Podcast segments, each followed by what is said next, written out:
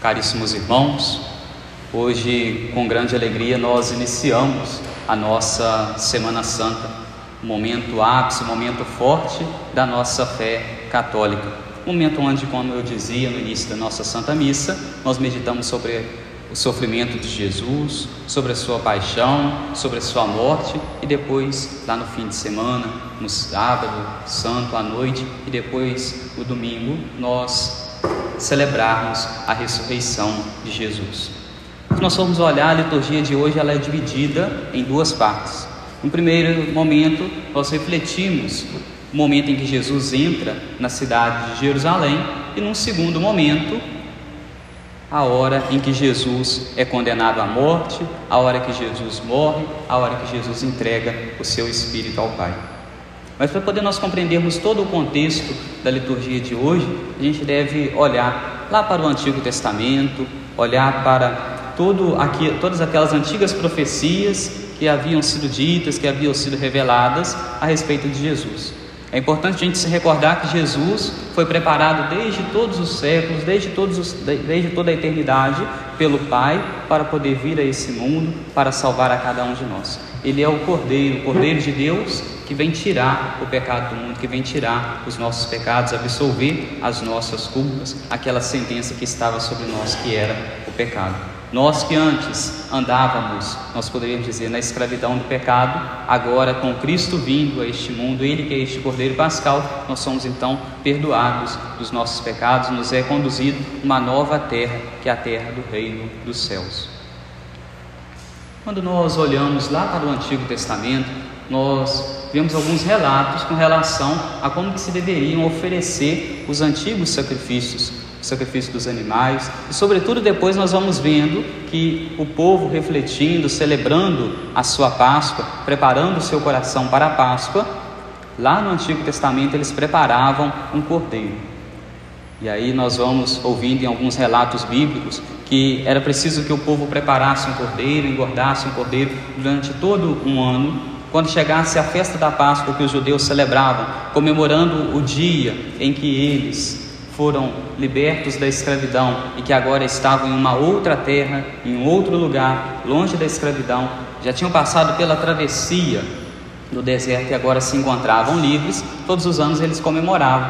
E comemoravam como? Comemoravam sacrificando um cordeiro e depois se alimentando daquele cordeiro que havia sido sacrificado. Muitas famílias preparavam o cordeiro, engordavam aquele cordeiro que nos terrenos que eles possuíam, nos terrenos que eles tinham. Mas no entanto, nem, nem com todas as famílias às vezes acontecia isso. Muitas famílias compravam cordeiros vindos de outros lugares. Existia o dia próprio, o dia certo, para aquele cordeiro entrar na cidade de Jerusalém, aquele cordeiro ser acolhido naquela cidade de Jerusalém, e antes disso ele era preparado ainda em um outro lugar. Esse outro lugar é a cidade de Betfagé. Primeiro se preparava, se engordava o cordeiro, levava até a cidade de Betfagé, depois de ali levar, tinha os últimos preparos e depois aqueles cordeiros eram conduzidos até a cidade de Jerusalém.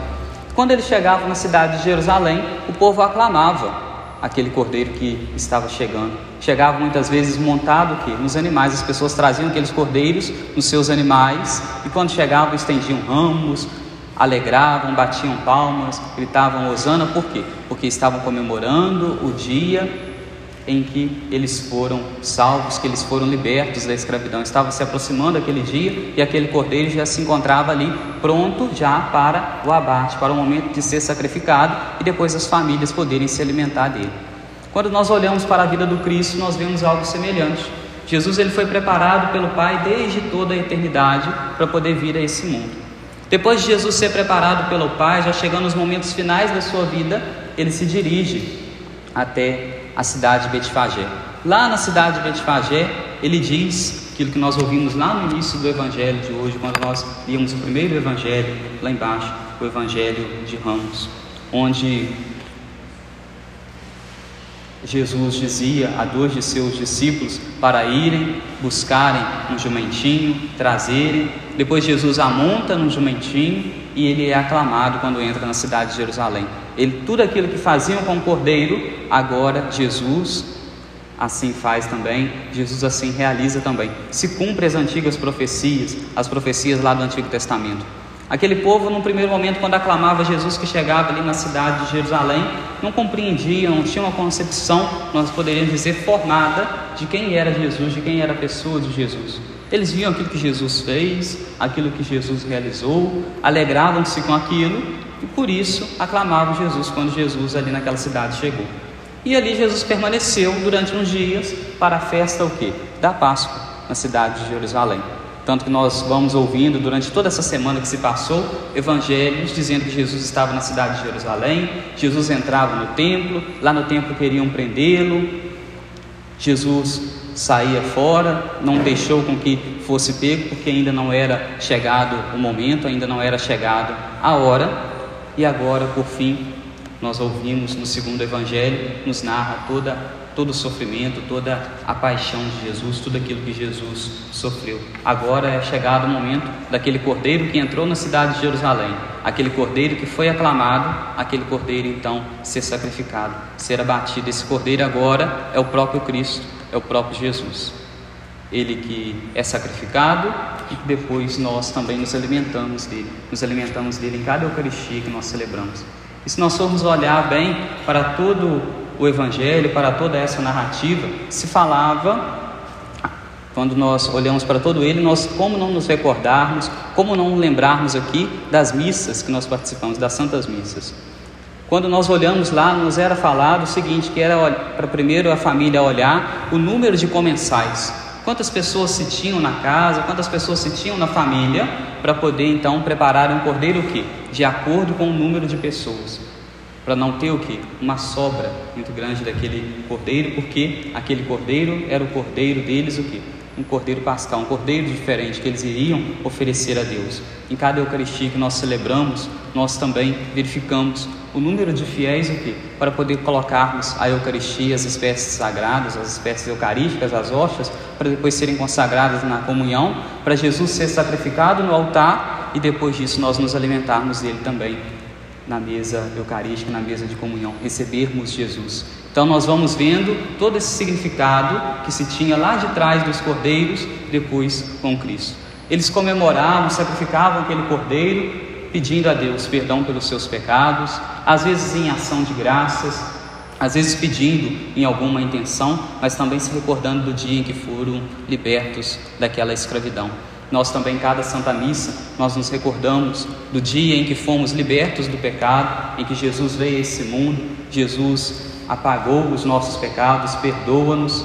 Em cada Eucaristia que celebramos, em cada missa, nós ali no altar oferecemos as nossas intenções, intenções de pedidos, intenções de ação de graças. Nós poderíamos dizer que nós vamos renovando tudo isso, nós vamos lembrando este Cordeiro Pascal, relembrando o Cordeiro Pascal que é Jesus e que vem para perdoar os nossos pecados. Mas nós devemos olhar para este Cordeiro Pascal, olhar para Jesus com o nosso coração o quê? Com o nosso coração devotado, com o nosso coração endireitado para aquilo que são as coisas de Deus, para aquilo que são as coisas do alto. Quando olhamos para o primeiro evangelho, nós vemos que o povo aclamava Jesus sem compreender de fato quem era Jesus apenas viam aquilo que Jesus realizou. E depois, no segundo evangelho, nós vemos que um outro povo aclama Jesus, mas aclama o quê? Pedindo a sua condenação, pedindo a sua morte.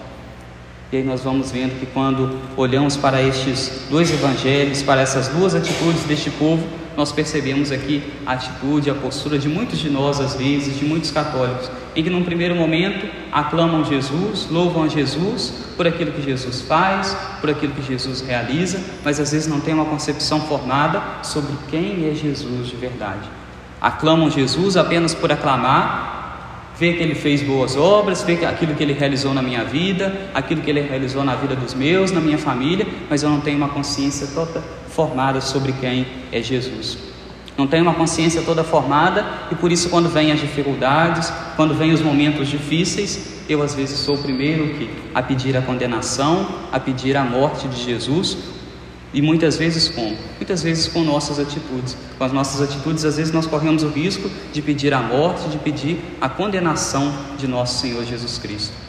Nós rezamos, nós pedimos a Deus para o quê? Para que nós vamos até a igreja, rezamos, comungamos? para que Jesus tenha de piedade de nós, para que Jesus tenha de misericórdia de nós e também para nós encontrarmos forças, forças nos momentos de dificuldade, forças nos momentos de tribulação. Não é porque às vezes nós vamos à igreja, porque nós rezamos, que nós vamos estar o quê? Isento das dificuldades. Elas vão vir, vão bater a nossa porta. Mas é graças à oração que nós temos que com isso, quando elas vierem, nós vamos encontrar em Deus o que? A força para combater, para poder viver todo aquele sofrimento. Quando olhamos para o salmo de hoje, nós vemos a atitude de Jesus, todo o cenário ali da paixão. Aqueles que zombavam de Jesus de um lado, aqueles que faziam chacotas de Jesus, Jesus no alto da cruz, todo o sofrimento dele, mas nós precisamos olhar também a oração que Jesus faz a Deus, a oração que Jesus faz ao Pai. Nos momentos de dificuldade, ele não se esquece do Pai. Deve ser a atitude também que nós devemos ter. Nos momentos de dificuldades, não nos esquecermos de Deus, não nos esquecermos do nosso Pai dos céus. Nós encontraremos sim as dificuldades, como Jesus encontrou, mas depois lá na frente nós encontramos a grande recompensa que vem o que? A ressurreição. Não seremos poupados da cruz, mas encontraremos a fortaleza de Deus no momento da cruz. E depois, no momento oportuno, no tempo certo, encontramos a ressurreição que vem de Deus, semelhante àquilo que aconteceu na vida de Jesus. E aí, quando nós olhamos para tudo isso, quantos de nós que às vezes, em um momento de dificuldade, em um momento de cruz, em um momento às vezes de desespero, às vezes nós vamos à igreja, rezamos, mas rezamos com o coração não com o desejo de Deus nos ajudar a combater aquelas dificuldades, a passar por aquelas dificuldades firmes na fé. Mas pedimos a Deus muitas vezes o quê? Que Ele nos livre daquela dificuldade, que Ele nos livre daqueles tormentos e porque às vezes pedimos errado, não conseguimos as graças necessárias e por isso, por não conseguir as graças necessárias, às vezes existem pessoas que são o que de momento vão soprando nos nossos ouvidos, vão soprando nos nossos corações o que nós devemos fazer. E aí nós vamos vendo que as pessoas vão se deixar levar pelas sensações do momento, tomam as piores das atitudes, como nós ouvimos no evangelho, por se deixar levar pela atitude do momento, pela sensação ali daquele momento, pedem a condenação de Jesus. Crucifique-o, crucifixo, pedimos que ele seja crucificado. E aí com isso nós nos esquecemos de Deus. Quantas pessoas que às vezes vão até a igreja, rezam, pedem a Deus forças, pedem a Deus que livre a ele, elas do sofrimento, da cruz, não encontram uma resposta e por isso alguém vai falar, vai em tal religião que você vai melhorar. Vai em tal pai de santo que você vai fazer isso e vai acontecer isso na sua vida. Vai acontecer aquilo. E a pessoa vai ficando o quê? Atormentada, vai de um lado, vai de outro, vai de um lado, vai de outro, não consegue resolver a sua situação, não consegue resolver os seus problemas. Por quê? Porque em Deus nós encontramos a fortaleza para viver as dificuldades. E aí nós poderíamos pensar, ah, então se em tal lugar tem a resposta para aquilo, nós deveríamos olhar como que se encontra então a vida daquele líder, daquela pessoa. Será que na vida dela então ela não encontra dificuldades, ela não encontra tormentos? Porque se nós vamos até lá, naquele lugar, ou se nós vamos até a igreja para poder rezar, para poder, não para poder Deus resolver os problemas, mas para Ele me dar forças para poder resolvê-los. Então, se Deus fosse somente para poder resolver os meus problemas, nós poderíamos olhar, por exemplo, para a vida de certos pastores, então não encontraríamos dificuldades na vida deles. Quando olhássemos para a vida de um sacerdote, não encontraríamos dificuldades na vida dele. Ou então, se existem outras coisas, então poderia olhar para a vida de um pai de santo, de uma pessoa, de outra, se aquela divindade, se aquela coisa ali oferecesse uma resposta, então na vida dela não teria problemas. Nós poderíamos olhar tudo isso, aí se encontra então a resposta para nós. Como que nós devemos viver? Como que nós devemos caminhar? Com o nosso olhar voltado para Deus, sacrificando o Cordeiro Pascal, sacrificando nosso Senhor Jesus Cristo no altar, comungando da Eucaristia, com o nosso coração preparado para isso e pedirmos a Ele a fortaleza para vivermos as dificuldades. As dificuldades vão vir, mas é aqui no altar do Senhor, diante de Jesus Cristo, diante da Eucaristia que eu vou encontrar forças para poder viver os meus problemas, para poder combater os meus problemas, para poder combater as minhas dificuldades. Elas vão vir, mas eu vou combatê-las como? Vou combatê-las estando de pé e não estando prostrado. Vou combatê-las estando de pé, como Nossa Senhora permaneceu e combateu estando de pé aos pés da cruz. Vou combatê-las estando de pé no meio às dificuldades, como Jesus combateu e esteve de pé nos momentos da cruz, nos momentos de dores. Jesus foi aquele que passou abençoando e agora suas mãos se encontram no alto da cruz pregadas. Os pés que antes passaram evangelizando, andando de um povoado para outro, agora os seus pés também estão cravados na cruz. A mente que trazia a palavra de Deus, a vontade de Deus, ensinando a tantos, a cabeça dele agora se encontra coroada de espinhos. A palavra que antes era servida para poder profetizar, para ensinar, a boca de Jesus, agora na boca dele oferecem o vinagre, oferecem o fel. Então, tudo isso para poder nos mostrar o quê? Que Jesus também passou por dificuldades, passou por momentos difíceis, mas nos momentos difíceis ele procurou refúgio no nosso Pai dos céus. E procurando refúgio no nosso Pai do céu, ele encontrou fortaleza, passou pela cruz e depois passou pela ressurreição é um exemplo também para nós no dia de hoje. Passarmos pela cruz, pelas dificuldades, se lembrando de Jesus, se lembrando de, da Virgem Santíssima. Louvado seja nosso Senhor Jesus Cristo.